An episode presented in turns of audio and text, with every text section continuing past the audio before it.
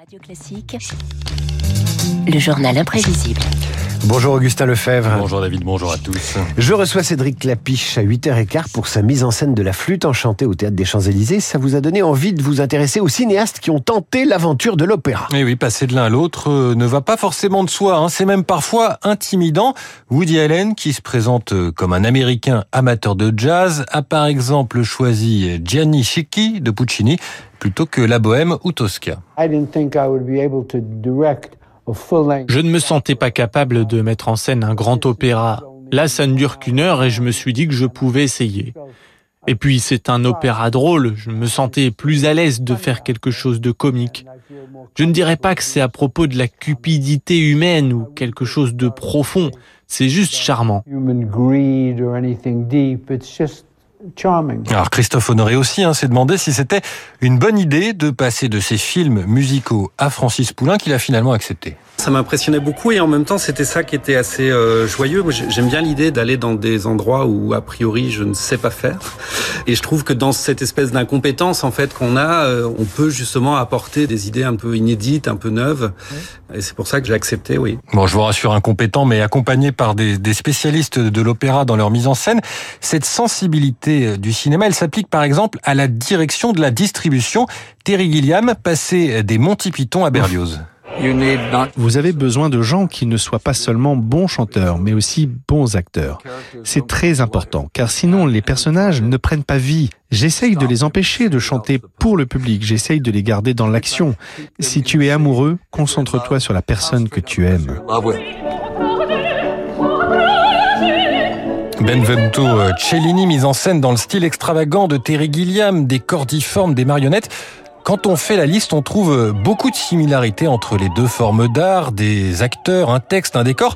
Alors quand on interroge ces néo-metteurs en scène sur les différences entre opéra et, cinéma, ils en trouvent assez peu. Hein. Voilà la réponse d'un réalisateur plus connu pour son exorciste que pour sa passion lyrique, et pourtant William Friedkin.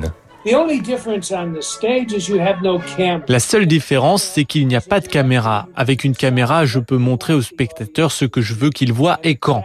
Mais en réalité, à l'opéra, on peut faire la même chose avec la mise en scène et l'éclairage. Terry, euh, pardon, euh, Friedkin, Friedkin, qui est mort cet été. Tout à fait. Euh, pour Terry Gilliam, à nouveau, bah lui, c'est une question très pragmatique d'organisation. Le plus difficile, c'est qu'au cinéma, on répète assez peu. On y va, on filme, et on fait apparaître le moment pendant que les caméras tournent.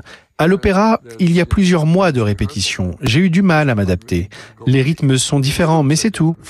Différence entre les rythmes de travail, mais même importance du rythme dans le déroulement de l'œuvre, à tel point que Michael Haneke, qui a mis en scène deux œuvres de Mozart, énonce un avis qui pourrait déconcerter en allemand d'abord puis en français.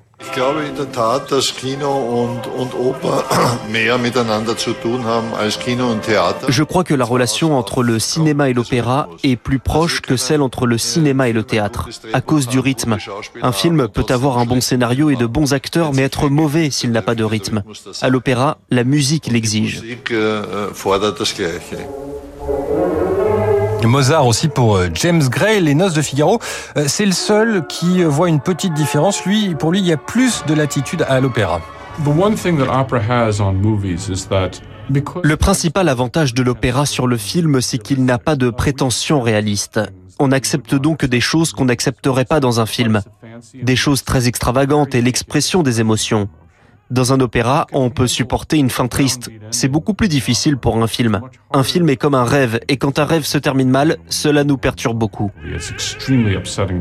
Sa proposition avait été euh, bien accueillie au Théâtre des Champs-Élysées en 2019. Il faut dire que ces productions sont euh, à chaque fois particulièrement euh, attendues, et c'est aussi pour ça qu'on va chercher des cinéastes, pour attirer l'attention grâce à un nom connu, hein, la preuve avec Cédric Clapiche et cette chronique.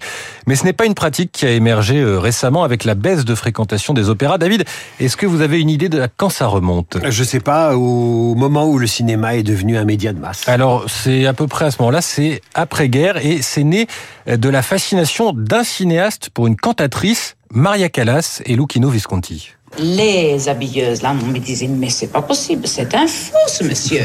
Premier rang, depuis une heure, avec les jumelles, qu'il reste là, vous attendre. Mais je dis, il est un fou, c'est pas possible. C'est ce que je disais de toi. J'étais pas un fou, j'étais un grand admirateur. Et mon admiration, finalement, a pu se concrétiser le jour où on a pu travailler ensemble.